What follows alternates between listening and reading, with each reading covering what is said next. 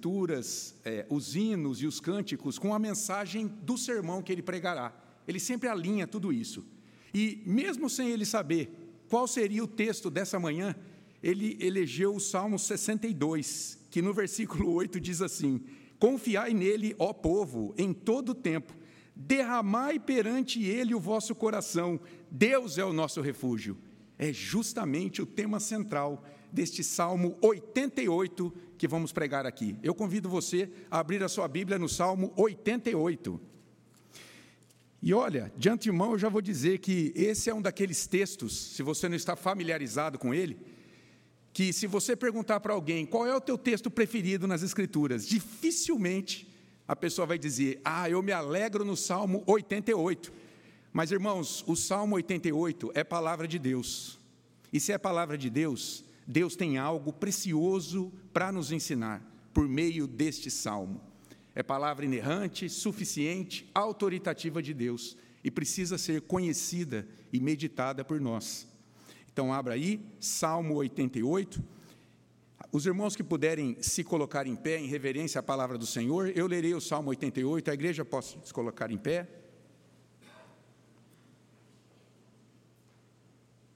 Diz assim a palavra de Deus, Salmo 88.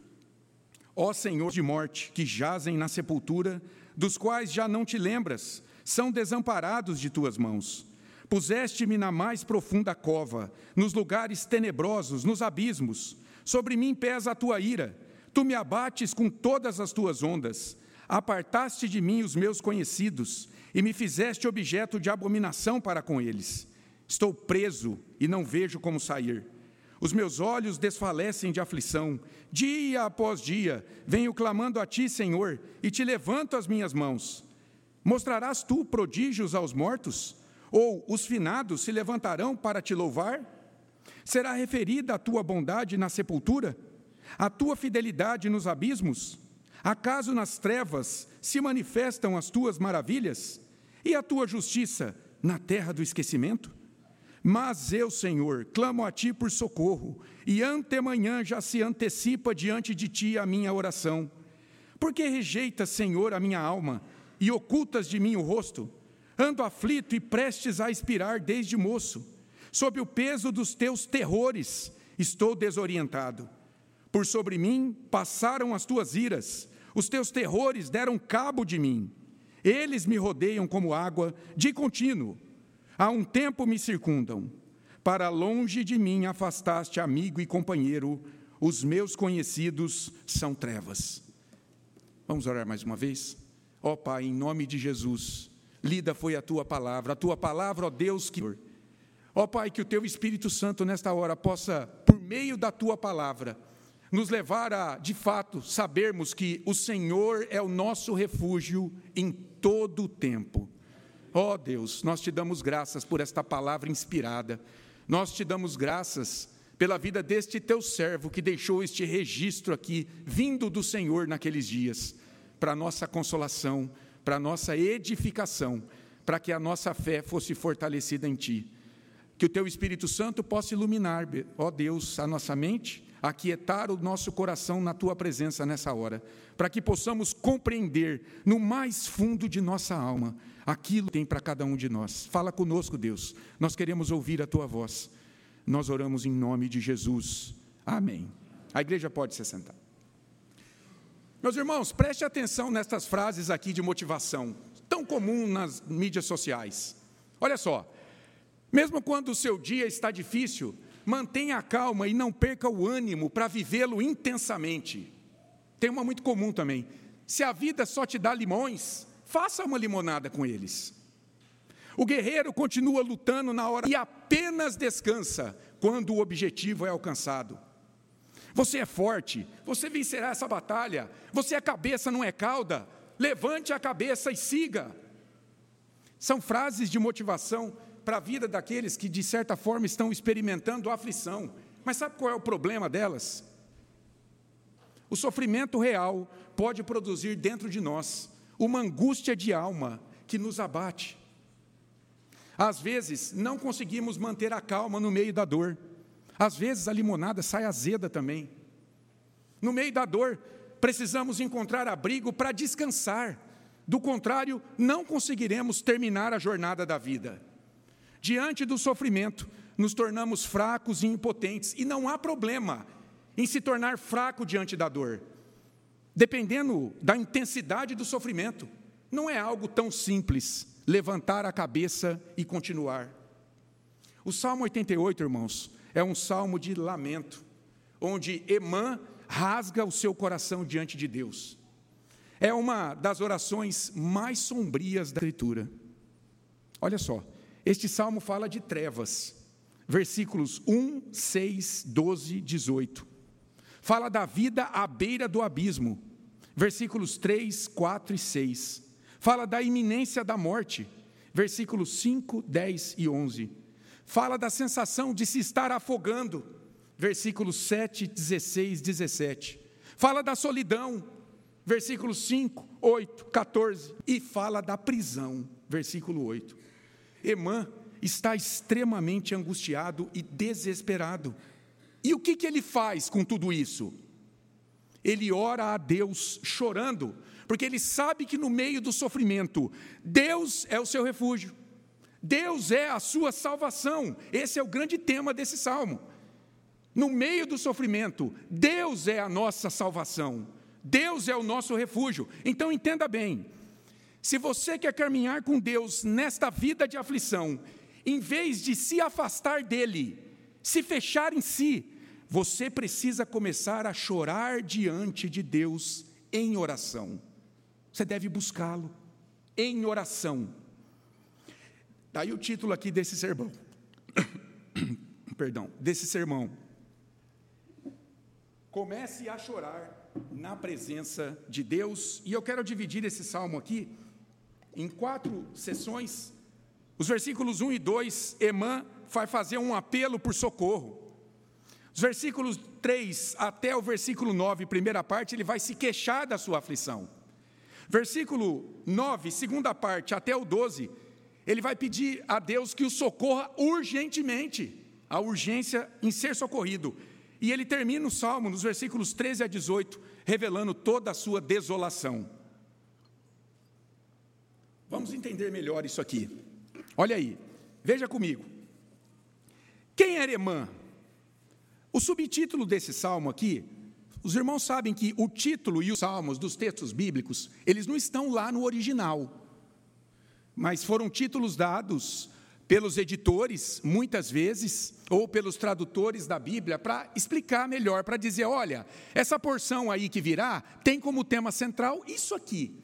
Então, olha que interessante o que diz o subtítulo desse salmo: Cântico, Salmo dos filhos de Corá, ao mestre de canto, para ser cantado com cítara, salmo didático de Emã, Esraíta.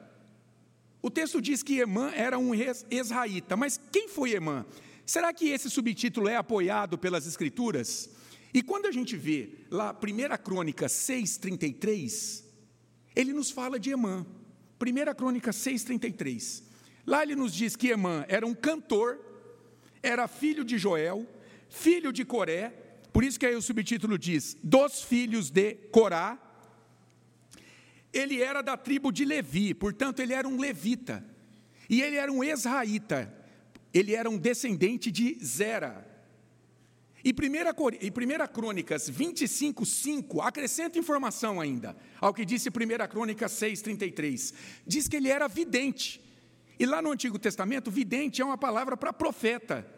Ele era um intérprete de sonhos do rei Davi, lá no tabernáculo, nos dias de Davi, não havia o templo ainda, mas ele era um intérprete dos sonhos do rei Davi. Olha como esse homem era próspero. Diz que ele teve 14 filhos e três filhas. Quem era Emã? Emã era uma espécie de regente do coral, no tabernáculo e depois no templo nos dias de Salomão. Ele era um dos líderes do louvor. E ele conduzia os seus 17 filhos a entoarem louvores ao Senhor. Eles tocavam ali pratos, harpas, liras, e talvez por isso este salmo é um cântico ao Senhor. Era o que ele sabia fazer. E aqui ele está cantando a sua aflição. Então, note que Emã, olha só, era um homem piedoso, irmãos. Era um homem honrado pelo rei. Ele era próspero, porque ele tinha uma grande família. ele estava envolvido com a alegria da música, mas ele caiu em grande angústia de espírito. E lá na sua angústia, ele compôs uma poesia para ser cantada, o Salmo 88. Mas é possível louvar a Deus cantando um lamento? Uma queixa a Ele? Será que é possível? Vamos entender melhor isso aqui. Olha a primeira divisão do texto aí. Versículos 1 e 2, Emã, e me perdoe quando eu falar Amã, porque existe um Amã na Bíblia, mas é o Emã, é que é muito próximo, e a gente pensa sempre no Amã. Mas olha o que diz o versículo primeiro aí do texto. Ó Senhor, Deus da minha salvação, dia e noite clamo diante de ti. Veja que interessante, porque Emã chama Deus de o Deus da minha salvação. No meio da dor, esse homem não perdeu a fé, buscou o seu Deus. Emã sabe quem é o seu Deus. Veja que ele usa aí o nome pactual, tetragrama. O nome lá de Êxodo 3 para Deus. Yahvé, Jeová, Senhor, que ele repete depois também nos versículos 9, 13 e 14. Esse é o seu Deus. Ele está sofrendo nas mãos desse Deus. Mas ele sabe que esse Deus é poderoso para lhe dar livramento, e por isso ele o busca em oração. E veja, irmãos, que a sua oração não é qualquer oração, é uma oração intensa e constante, porque nos versículos 9 e 13 ele novamente enfatiza que ele tem buscado a Deus o tempo todo. Há um clamor aqui, um pedido incessante de ajuda por parte deste servo sofredor, e o versículo 2 completa aí esse apelo. Olha aí, chegue à tua presença a minha oração, inclina os ouvidos ao meu clamor. Emã deseja que a sua oração seja ouvida por Deus. E olha, note aí o desejo intenso que possui esse verbo chegue, de que o seu clamor atinja os céus, porque no meio da dor, Emã que é Deus ao seu lado que é o seu refúgio, é Deus que é a sua salvação, ele só tem o Senhor. E esse Deus, ele não rejeita o clamor daqueles que de coração quebrantado e espírito oprimido o buscam. Segundo lemos lá em Salmo 34, 18. É como se Emã gritasse: Senhor, socorro, eu estou morrendo. E então ele derrama a sua queixa, a sua aflição. A segunda divisão, a partir do versículo 3. Olha comigo. Pois a minha alma está farta de males, e a minha vida já se abeira da morte. A minha alma, a minha vida está farta de males, de problemas, de angústias. A verdade é que não se sabe a natureza exata do que ele experimentava, talvez sofrendo por circunstâncias externas, perseguição, ameaça de morte, fome, doenças, talvez por circunstâncias internas, o próprio medo da morte, já que ele fala tanto dela. Mas o fato é o seguinte: ele está moído pela dor. E são tantos os problemas que ele diz que a sua vida já se abeira da morte. Em outras traduções, a morte se aproxima. Estou próximo da sepultura. A vida está para terminar. E a morte aqui é a palavra Sheol, que pode se referir aqui ao lugar do ao reino dos mortos, mas aqui no texto, no contexto, aponta para sepultura, para o túmulo. Emã literalmente se enxerga como um corpo sem vida sobre a terra. Ele é um morto-vivo. E ele vai explicar melhor isso aqui para a gente nos versículos que seguem. Olha o versículo 4 aí. Com os que baixam a cova, sou como um homem sem força. Na nova versão transformadora a gente lê assim: fui considerado morto. Veja, já é algo consumado na mente dele. Alguém que já não tem forças. E o Eugene Peterson, na paráfrase A Mensagem, ele lê assim: Eu fui rejeitado como caso perdido. Acabou um dado estatístico, um caso sem esperança. Ele foi colocado por Deus numa cova, num poço, num buraco fundo de onde não se consegue sair, atolado na lama. Emã declara aqui que ele está numa situação em que ele não vê saída. Figura aqui de um corpo jaz inerte. Um corpo não pode sair dali, a menos que seja ressuscitado. O Salmo Messiânico 69, versículo 1, nos mostra o lamento de Jesus em seus dias, muito próximo a isso aqui. Estou atolado em profundo lamaçal que não dá pé. Estou nas profundezas das águas e a corrente me submerge. Irmão, você já se sentiu assim na vida? preso no fundo de um poço, sem ter forças para sair dali? Agora, mais do que sentir, será que você deu um passo além e orou para que Deus te tirasse de lá? E o versículo 5 complementa essa horrível descrição de alma de Emã. Olha o versículo 5. Atirado entre os mortos, como os feridos de morte, que jazem na sepultura, dos quais já não te lembras, são desamparados de tuas mãos. Os mortos, abandonado como se já estivesse morto, é a leitura do Eugene Peterson. Ferido de morte, que jazem na sepultura, ou feridos de morte, que jazem na sepultura. Fui colocado junto com outros mortos no necrotério. E na NVT, na nova versão transformadora, está assim: caí no esquecimento, estou separado do teu cuidado. Perceba, irmãos, como Emã se vê como um morto esquecido por Deus em algum necrotério daqueles dias. E a partir do versículo 6, ele diz que era Deus quem o estava afligindo. Veja a mudança nos verbos aí. Nos versículos de 3 a 5, os verbos principais estão na primeira pessoa, eu. Mas dos versículos 6 a 8, os verbos estão na segunda pessoa, tu. Tu. Ele está orando a Deus. 6. Puseste-me na mais profunda cova, nos lugares tenebrosos, nos abismos. Puseste-me. O tempo aqui é importante porque está no tempo perfeito. Significa que é algo consumado, já foi feito. Eu estou assim, você me pôs lá. Deus era o autor do seu sofrimento. Puseste-me, o Senhor me colocou na mais profunda cova.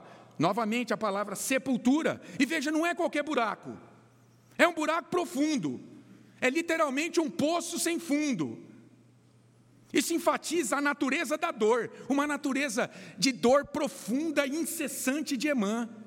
Mas, irmãos, o que é apenas um aperitivo daquela dor que Jesus Cristo suportou na vida, pelo meu e pelo teu pecado. A sensação de Emã era dele estar morando na escuridão, que Deus o colocou em lugares tenebrosos, em abismos. Lá na nova versão transformadora, nas profundezas mais escuras na nova versão internacional, na escuridão das profundezas. E na Bíblia, lugares tenebrosos e abismos apontam para o lugar onde vivem os demônios, em completa separação da luz, trevas. Emã estava vivendo separado de Deus na sua mente, ali na aflição da sua dor, na região da sombra da morte, debaixo da ira de Deus, é o que ele vai apontar no versículo 7 Sobre mim pesa a tua ira, tu me abates com todas as tuas ondas. Pesa a tua ira, tu me abates com todas as tuas ondas. Onda, no Antigo Testamento, é sinal de força e destruição, muitas vezes é sinal do juízo de Deus. Lá em Ezequiel 3, há uma profecia contra Tiro, uma nação iníqua que oprimia o povo. E lá é dito que Deus traria muitas nações para destruir esta cidade, como ondas que quebram no mar. Emã entende que a fúria de Deus, como uma onda que quebra no mar, está sobre ele, afundando-o no mar, agitado.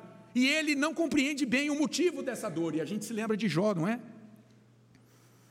E quantas vezes sofremos na vida e realmente nós não compreendemos por que do sofrimento. Jesus também, irmãos, suportou a ira de Deus, ele foi abatido pelas ondas de Deus, mas ele, diferentemente, sabia bem o motivo. Era preciso receber a pena do meu e do teu pecado, e dessa ira Jesus não foi salvo. Não foi salvo. Emã, todos os seus amigos, ele tornou-se objeto de zombaria deles. Ele se sentia preso numa cela, sem ver a luz do dia, com os olhos inchados de tanto chorar. Ele estava cego pela dor e frustração, sem encontrar uma saída. É o que ele vai dizer aí, dos versículos 8 até a primeira parte do versículo 9. Apartaste de mim os meus conhecidos e me fizeste objeto de abominação para com eles. Estou preso, não vejo como sair, os meus olhos desfalecem de aflição. Deus afastou do salmista, na mente dele, todos os seus amigos e o tornara objeto de escárnio de todos eles. E o versículo 18, isso é tão forte para a vida dele, que ele faz questão de repetir isso no versículo 18. Que Deus afastou os seus companheiros e os seus amigos da presença dele. E aqui se lembra de Jó, em escala menor, e de Jesus Cristo, em escala maior. Quando preso lá no Getsemane, diz o texto que ele foi abandonado por todos que o seguiam, e depois ele foi zombado na cruz por aqueles que deviam adorá-lo. Salvou os outros, a si mesmo não pode salvar-se, é rei de Israel, desça na cruz e creremos nele. Mateus 27, 42. A sensação de Emã, de estar preso em um labirinto e não encontrar saída, a dor e a frustração que o impediam de enxergar uma saída para o seu tormento foi experimentada em grau muito mais profundo pelo Senhor Jesus Cristo, que lá na cruz do Calvário foi aprisionado pelo Pai, mesmo sem ter pecado, porque ele estava ali substituindo a mim e a você, se você é crente, e sem vislumbrar uma saída, para que eu e você fôssemos feitos justiça de Deus e perdoados de todos os nossos pecados. Mas Emã está sofrendo e ele suplica que Deus o socorra com urgência. Por quê? Porque após a sua morte, ele não será de utilidade para o Senhor. Ele não poderá mais adorar o Senhor, louvar o Senhor. Deus me salva agora, antes de eu ir para a cova. Daí a terceira divisão desse texto, a urgência do socorro. Olha comigo aí, a segunda parte do versículo 9 até o versículo 12, novamente. Dia após dia venho clamando a ti, Senhor, e te levanto as minhas mãos. Mostrarás tu prodígios aos mortos? Ou os finados se levantarão para te louvar? Será referida a tua bondade na sepultura, a tua fidelidade nos abismos? Acaso nas trevas se manifestam as tuas maravilhas? E a tua justiça? Na terra do esquecimento, no além-túmulo? O salmista aqui, logo no início, ele volta a repetir que tem orado diariamente por consolo e livramento a Deus. Mesmo diante de tanto sofrimento, a sua oração, irmão, prossegue. Ele não desiste de buscar a Deus.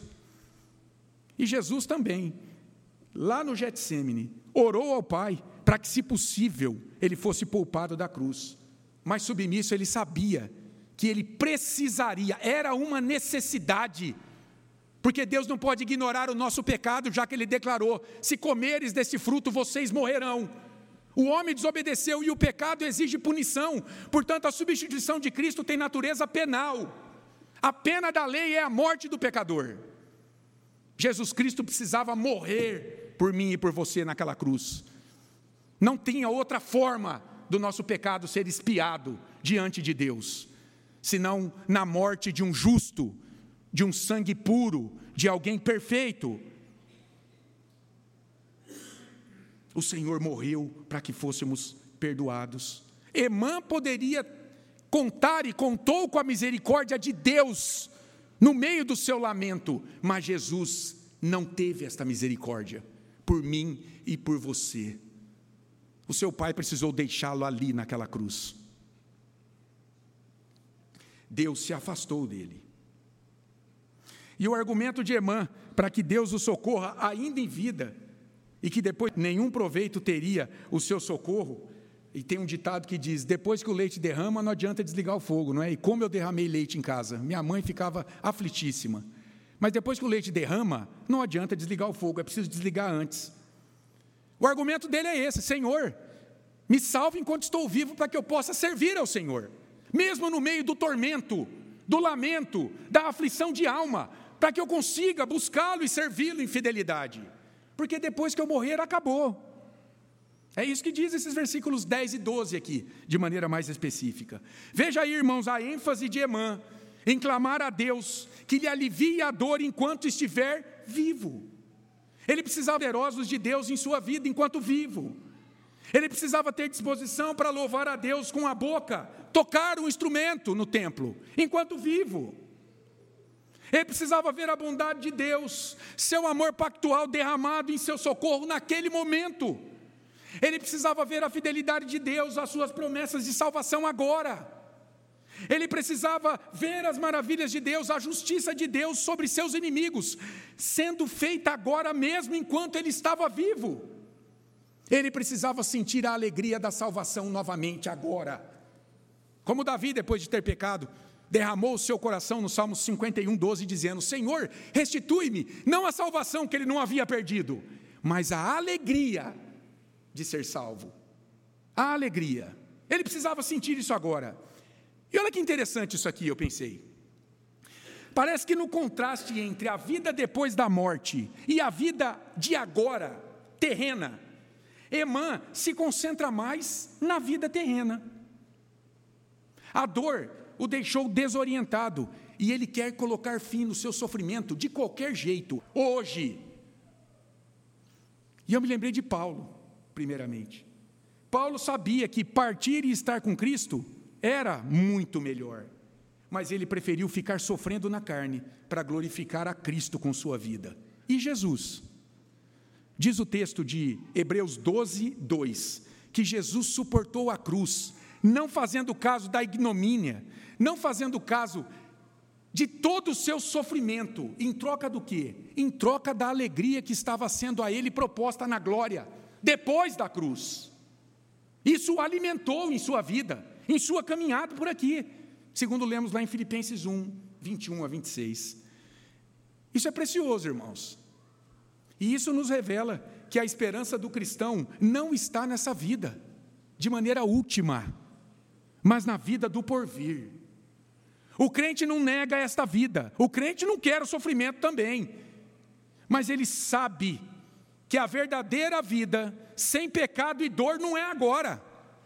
Essa verdadeira vida é só depois do túmulo, se Cristo não voltar antes. Faz com que ele, esse cristão, mesmo em meio a muito sofrimento nesse mundo, prossiga firme, não confiando em frases de motivação vazias de poder, mas confiando em Cristo, de que em algum momento tudo passará, tudo.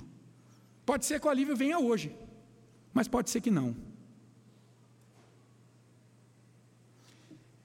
Mas é mãe, sua angústia de alma aqui, o salmo diz: ele está gritando para Deus.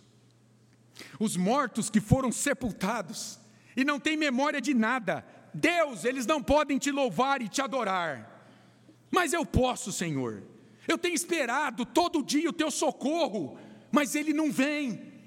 Eu não vejo, Senhor. Daí o seu espírito desolado no final desse salmo. É a última sessão aí, a sua desolação. Olha o versículo. Mas eu, Senhor, clamo a ti por socorro, e antemanhã já se antecipa diante de ti a minha oração. Novamente aqui, olha que interessante.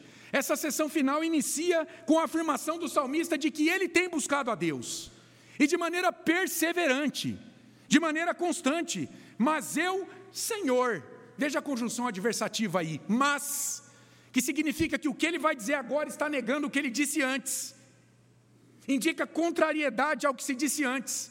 E antes ele disse: Se os mortos não podem te louvar e te adorar, eu estou vivo, eu posso. Me socorra, Deus. Me ajude, Senhor. É importante observar que é a terceira vez que Emã apela para Deus em oração. Ele já havia feito isso no primeiro versículo e na segunda parte do versículo 9. Isso nos revela, irmãos, que Emã não era um homem sofrendo sem esperança, mas a sua esperança de salvação estava no Senhor. Por que, que eu estou dizendo isso aqui? Porque muitos veem esse Salmo 88 com muito pessimismo, com muito derrotismo. Talvez você esteja pensando nisso, Rogério, vai pregar o Salmo 88. E até dizendo, muitas pessoas até dizem que a única nota de esperança nesse salmo está no primeiro versículo. Quando Emã chama Deus de o Deus da sua salvação. Contudo, irmãos, a esperança desse servo sofredor é que no meio do seu sofrimento, Deus é o seu refúgio, Deus é a sua salvação. Ele quer que Deus, e ele sabe que Deus vai ouvir o seu clamor. Por isso, três vezes ele ora a Deus, para que Deus o socorra e o livre. Três vezes ele declara que em oração. Isso mostra a confiança desse homem em Deus no seu socorro. Ele não desiste de Deus. Isso é importante. Ele não se afoga nas lágrimas apenas, mas ele insiste em buscar comunhão com seu Deus, mesmo confuso na sua fé. Veja a pergunta que ele faz aí no versículo 14: Por que rejeita, Senhor, a minha alma e ocultas de mim o rosto? Rejeitar a alma é rejeitar a vida. Rejeitar a alma e esconder o rosto, irmãos, são sinônimos para abandono de Deus. Emã se sentia abandonado por Deus. O que Jesus sentiu plenamente em sua cruz, quando castigado pelo meu e pelo seu pecado, porque lá ele sofreu o derramamento da ira de Deus, sendo rejeitado e tendo o rosto de seu Pai celestial virado contra ele. Jesus experimentou o verdadeiro abandono de Deus. Emã, eu e você, nós podemos sentir sim, que Deus muitas vezes nos abandonou em razão de nós. O pecado que muitas vezes é, distorce as nossas emoções e os nossos julgamentos no momento da dor. Nós não conseguimos pensar corretamente, mas Jesus, não. Jesus, de fato, precisou ser abandonado por Deus, para que a justiça de sua ira, pelo meu e pelo seu pecado, se você é crente, recaísse sobre ele e nós fôssemos perdoados. E a sensação de abandono de Deus aqui, que Emã sentia, era antiga, vinha desde a infância. Olha a primeira parte do versículo 15: Ando aflito e prestes a expirar desde moço. Lá na nova versão internacional está assim: Desde moço tenho sofrido e ando perto da morte. Emã sofria há muito tempo e o culpado era Deus. Veja a segunda parte do versículo 15: Sob o peso dos teus terrores, estou desorientado. Teus terrores. Que terrores são esses, hein? Que Emã atribuiu a Deus sobre sua vida. O Antigo Testamento fala muito sobre esses terrores de Deus. E lá no texto de Êxodo 15, 16, a gente tem ali uma luz para tentar entender isso. O que, que acontece ali em Êxodo 15, 16? O contexto. Após cruzar ali o Mar Vermelho com o povo, Moisés revela a eles onde estava o poder desse povo. Por que, que os inimigos haviam sido vencidos ali? Não era pela força do braço do povo. E lá a gente lê: sobre eles, os inimigos, cai espanto e pavor, terror pela grandeza do teu braço, emudecem como pedra. O poder de Deus colocava espanto e terror sobre os inimigos do povo. Experimentaram isso, de fato, ali nas dez pragas e depois lá no mar, ao morrer Faraó e todo o seu exército. O povo estava vendo tudo aquilo e Moisés quis deixar claro para o povo: não foi a força do braço de vocês, foi os terrores de Deus a força de Deus, o poder de Deus, punindo, julgando os seus opressores. Agora, aplicando isso a Emã. Emã não era um inimigo de Deus, mas ele via esse poder de Deus o perseguindo, desde a mocidade, e o levando a sofrer terrivelmente, sendo ele indefeso diante de tamanha força o que o levava, claro, ao desespero, como a gente lê na nova versão transformadora. Teus terrores me deixaram indefeso e desesperado. O versículo 15 diz que os terrores de Deus os deixavam Emã desorientado, confuso, também distraído, não é? Com o juízo meio fora do lugar, sem saber para onde correr ou o que fazer. É mais ou menos como um cego em tiroteio, lá no meio da sua dor. E isso, isso é importante perceber. Isso o cegava para a ação de Deus na sua vida, no meio da dor. Deus estava lá, irmãos, sempre esteve lá com Emã, mas a sua dor não permitia que ele o percebesse, que ele o visse ali. O que ele via era Deus o cercando com aflição por todos os lados.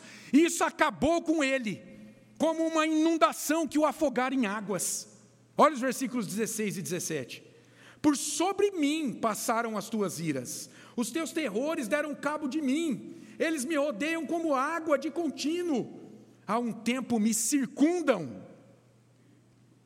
Preste atenção nisso aqui. O Eugene Peterson lê assim: Tua ira inflamada queimou minha vida.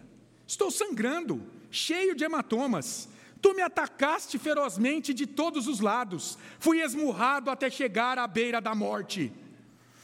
E o grito de desespero de Emã ecoa no versículo 18 aqui, com a repetição do que ele já havia dito lá no versículo 8, a respeito desses terrores de Deus, de toda essa opressão que ele sentia, também ter afastado dele todos os seus amigos, e a sua companhia agora era as trevas, a escuridão onde ele vivia. Olha o versículo 18: Para longe de mim afastaste amigo e companheiro, conhecidos são trevas. Trevas aqui é a palavra usada para lugares tenebrosos, lá no versículo 6. Lugares, abismos onde não há luz. Veja aí como estava esse homem, a situação desse homem.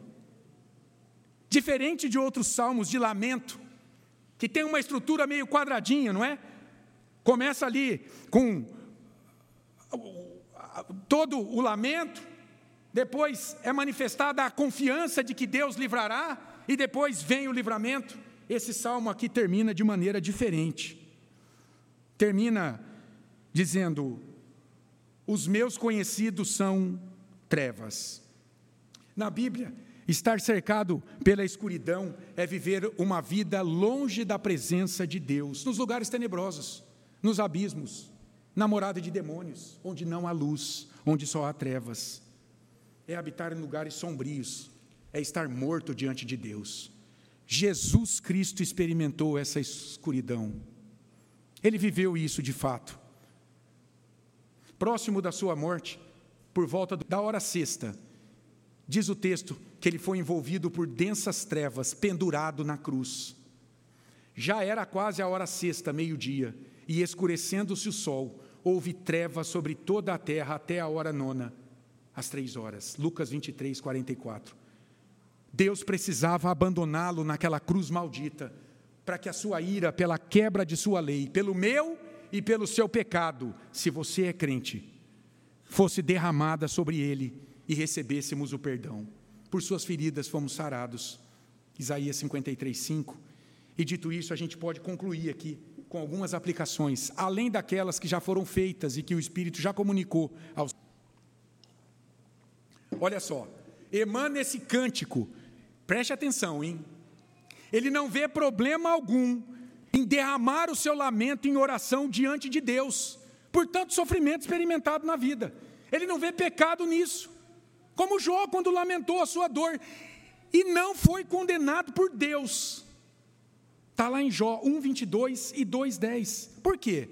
Porque Deus entende que somos fracos e que no meio da dor ficamos desorientados em nossas emoções e julgamentos. Ele sabe da nossa fraqueza, ele sabe que somos pó e cinza, que ficamos confusos nessa hora de aflição. Então Emã não viu problema nenhum em orar desta forma aqui, às vezes tão ríspida, não é? Acusando Deus, falando duro: Senhor, é o Senhor que está me oprimindo. E quando olhamos para Emã, para o lamento de Emã, o que é que nós podemos aprender? Algumas coisas. Primeiro, não se afaste de Deus no meio do sofrimento. Irmão, a pior coisa que você pode fazer quando vier a dor é se isolar no seu mundo. É a pior decisão que você pode ter. Não deixe as tuas emoções calarem a tua fé diante da dor. Enfrente-a confiado no Senhor, o que significa de maneira muito prática para mim e para você, frequentar uma igreja, não se afastar da igreja, da comunhão do povo santo, continuar meditando na palavra, orando, continuar ouvindo pregação, participando do sacramento da ceia, para que você encontre forças para enfrentar a tua aflição. Irmão, quão triste é vermos pessoas queridas desaparecerem da igreja depois de provarem a dor. em algum grau. Talvez questionando os planos de Deus, essas pessoas se fecharam em si e declararam a sua independência de Deus. Eu não preciso mais. O Senhor não me ajudou quando eu precisava, elas estão dizendo. Isso não acabará bem. Não acabará bem. Não se afaste de Deus no meio do sofrimento. É a pior coisa que você pode fazer. Em segundo lugar, você precisa chorar na presença de Deus. Não é pecado lamentar a vida em oração a Deus a Deus. Emã buscou a Deus. Não vá para o boteco. Não confie tão somente na medicina, ou nos psicólogos, ou nos terapeutas. Eles ajudam sim, tirando o boteco. Mas Emã buscou o Senhor. Pecado, sofrimento ou diminuí-lo como se a força para superá-lo, irmãos, estivesse em você, estivesse comigo, estivesse no pensamento positivo, nas suas boas intenções, na luz do universo que te ilumina. Ai, eu, eu fico doido quando eu recebo mensagem. Receba a luz. Que luz é essa que as pessoas estão enviando? Isso é coisa de incrédulo, irmão. Deus quer ouvir o teu grito de dor. E não importa o tamanho da tua dor, do teu problema porque não há causa impossível para Deus, porque é dele que vem o teu socorro. Emã sabia disso. Não há esperança para você distante de Deus, lá no meio do olho do furacão. Não há esperança se você se afastar dele. Deus é a tua salvação, e você precisa começar a clamar e deixar de reclamar. Não é sem propósito, olha que interessante que Jesus, quando ia curar alguém, você já parou para pensar nisso? Ele perguntava para essa pessoa: O que quer que eu te faça? Ora, Jesus é Deus. Será que ele não sabia que esse homem, ele é cego, ele é aleijado? É claro que ele sabia. Mas ele queria ouvir de sua boca a súplica pelo socorro. Senhor, me ajuda. Me ajuda na minha enfermidade, na minha fraqueza. Você tem derramado, irmãos, a sua queixa diante de Deus em lamento? Ou será que não há nada de errado com a tua vida? Será que você é orgulhoso demais para orar a Deus e dizer que você está quebrado e precisa da ajuda dEle? Vença o orgulho, vença o ressentimento contra Deus, meu querido. O teu opressor não é Deus, mas o pecado que a tudo a tudo contamina e debilita no meio de nós, trazendo a nós tanto sofrimento. É a morte, é o pecado, é o diabo, que o teu Deus venceu na cruz. Então, Ele é o teu refúgio. Corra a Ele. Corra a Ele. Não tenha medo de orar, lamentando a sua situação diante de Deus, se ela está difícil. Porque Deus não rejeita um coração quebrantado e contrito. Ele estava lá ouvindo Emã. Ele estava lá. Coragem. Você precisa começar a chorar na presença de Deus. Em terceiro lugar, olha só. Talvez você pense, ah, isso não é para mim esse salmo aí. Eu estou bem, está tudo bem. Tá bom. Se você não está sofrendo, então esse salmo serve para você ser grato a Deus. Porque até agora Ele tem te poupado do pior desse mundo. Seja grato a Deus se você não está sofrendo, quando você olha para o Salmo 88. E se você está sofrendo nesses dias, aproveita o teu sofrimento para você fortalecer a tua comunhão com o Eterno. Seja sábio e entenda, meu irmão, que é no meio da dor que Deus te dá uma oportunidade real de você adorá-lo pelo que Ele é e não pelo que Ele te dá. Adorá-lo pelo que Ele é e não pelo que Ele te dá. Portanto, meu irmão, eu tenho dito para as pessoas o seguinte: só o sofrimento verdadeiro revela a natureza da nossa fé. Só o sofrimento verdadeiro, quando você perdeu as coisas que te dão é, conforto, saúde, prosperidade, alegria, quando Deus permite que isso aí saia do teu pretenso controle, porque nunca teve no teu controle, ou pessoas que você ama, é aí que a tua fé vai ser revelada. Porque enquanto você estiver cercado de coisas boas desse mundo, talvez você nunca vai saber Se a tua fé realmente é fé em Deus. Se você vai aguentar o tranco, se ele tirar a tua esposa, se ele tirar teus filhos, se ele tirar o teu trabalho tão querido, se ele tirar a tua prosperidade, se ele tirar o teu perfume importado de R$ 1.500, aí você vai saber se a tua fé é verdadeira ou não. Enquanto você estiver regado de tudo isso aí, talvez, talvez, eu estou dizendo, pode ser que você nunca conheça a natureza da tua fé. Deus te poupou do pior desse mundo. Louvado seja o Senhor, irmão.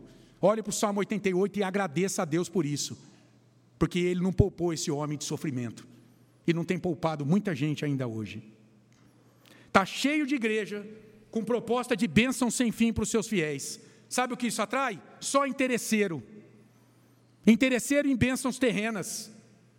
A igreja cristã verdadeira é aquela que conduz o fiel a servir a Deus, não pelo que ele dá em termos de bênçãos materiais, mas pelo que Deus é pelo que Deus fez na vida dessa pessoa, perdoando-o de todos os seus pecados ao entregar o seu filho na cruz. Jesus nos ensinou que nada faltará àquele que serve a Deus com sinceridade de alma. Nada. Isso. Talvez agora, meu irmão, eu não sei o que você está enfrentando na vida, mas talvez agora você não consiga ver a mão de Deus te abençoando em nada. Perfeito. Então mostre que você é cristão de verdade agora. E sirva a Deus pelo que Ele é, o Deus Todo-Poderoso que em Cristo te salvou da condenação eterna. Se você não faz isso, talvez você está demonstrando que você era só mais um interesseiro em bênçãos terrenas. E que quando essas bênçãos não vieram, ou quando elas foram embora da tua vida, não sobrou mais nada da tua profissão de fé. Não sobrou mais nada. Você estava aqui pelo que Deus te deu. Adore a Deus pelo que Ele é. E por fim, irmão, talvez você entenda estar vivendo na escuridão e você não ache uma saída para a tua dor. Talvez, de fato, Deus se esqueceu de você, como a mãe estava pensando aqui. Te entregou à morte, mas presta atenção nisso. A única pessoa que foi esquecida completamente por Deus nesse mundo foi Jesus Cristo.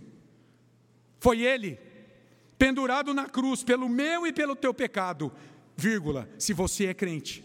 Porque a expiação é limitada aos crentes, não é para o mundo inteiro, é para quem crê nesse Cristo. Deus virou o rosto para ele. As trevas o envolveram naquele dia. Ele foi totalmente abandonado por Deus, fustigado por sua santa ira, para que o meu e o seu pecado fossem cravados nele, na sua carne, e nós fôssemos reconciliados com Deus, fôssemos justificados diante dele, fôssemos perdoados, pudéssemos viver aqui na certeza de que agora caminhamos com Deus em espírito, de que é nossa a vitória, de que o céu está à nossa espera, de que no meio da dor o Senhor é o teu Senhor. Jesus Cristo é quem cumpre em sua plenitude esse Salmo 88. Emã pensou ter sido abandonado por Deus, mas ele estava sendo cuidado por Deus. Mas Jesus, esse sim, varão de dores e que sabe o que é padecer. Jesus foi abandonado na cruz por mim e por você. Hoje faz dois anos que eu sepultei o meu filho. Dois anos.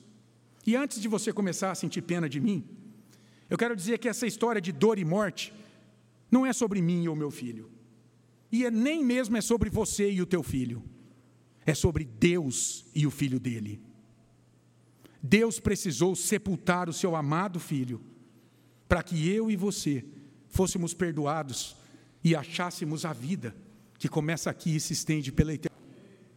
Por isso, meu irmão, no meio da dor, humilhe-se na presença do Senhor.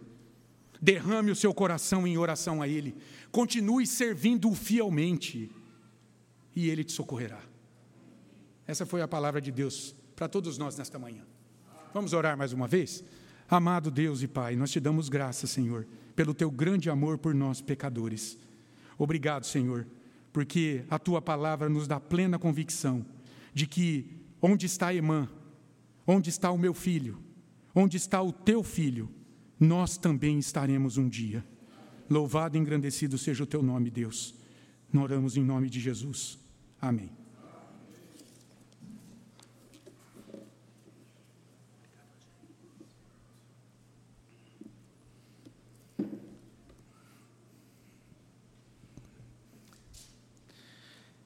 No ano de 2015, nós levamos um grupo de irmãos, né, de, pessoas a Israel. Visitamos uma igreja chamada Igreja do Canto do Galo. E quando você chega naquele lugar, você descobre que ali era a casa do sumo sacerdote Anás. É, dali a gente tem a visão da, de onde se situava o templo, tem uma estátua ali, onde é representada aquela cena de Pedro na, na beira do, da fogueira negando Jesus, daí aquela ideia do galo que cantou e tal, e o título, o nome da igreja. E então você entra na igreja, num santuário que está construído, que existe lá hoje, lindíssimo, e é um dos lugares assim onde a gente tem aquilo que eles chamam de certeza arqueológica. Né? Eles dizem aqui realmente é, era a casa do sumo sacerdote. E a gente lê em João 18, 15 que Jesus foi levado para aquela casa, Pedro ficou ali de fora, acenderam a fogueira e dali então uma serva identificou Pedro e a gente conhece a história muito bem. Mas a gente entra, a gente percebe algo que é destacado na visita, né? Você passa pela estrutura da igreja e começa a descer. E quando você chega na estrutura, estrutura lá em cima você vê algo assim, que coisa, que, que é isso? É literalmente isso, um buraco. É um buraco.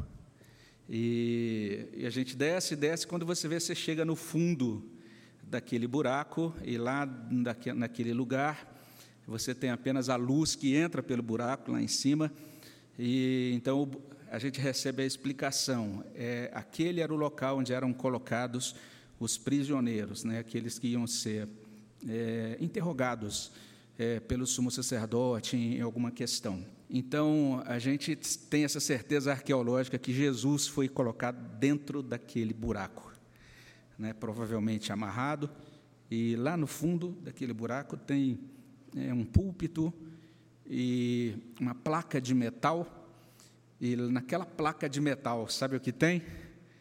O Salmo 88. Então a gente naquela ocasião lê esse Salmo 88 à luz, né, daquela situação, imaginando o nosso Senhor naquele buraco.